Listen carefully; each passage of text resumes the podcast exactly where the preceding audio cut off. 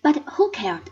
To have lived in a world like that of ancient Rome was heaven enough for any mortal being, and anyway, we live but once. Let us be happy and cheerful for the mere joy of existence.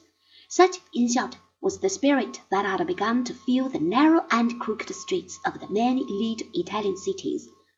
You know what we mean by the bicycle craze or the automobile craze. Someone invents a bicycle. People who, for hundreds of thousands of years, have moved slowly and painfully from one place to another, go crazy over the prospect of rolling rapidly and easily over hill and dale.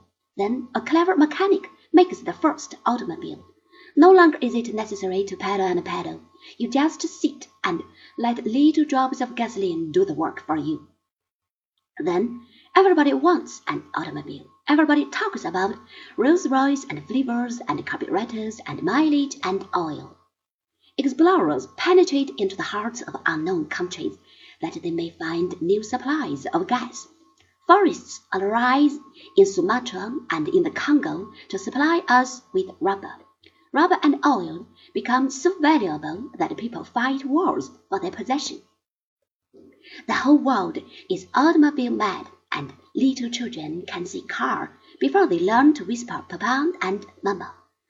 In the 14th century, the Italian people went crazy about the newly discovered beauties of the buried world of Rome. Soon, their enthusiasm was shared by all the people of Western Europe.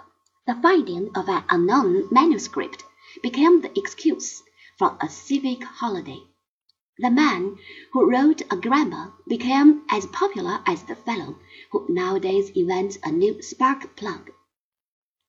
The humanist, the scholar who devoted his time and his energies to a study of Homo or mankind, instead of wasting his hours upon fruitless theological investigations, that man was regarded with greater honor and a deeper respect than was ever bestowed upon a hero who had just conquered all the cannibal islands.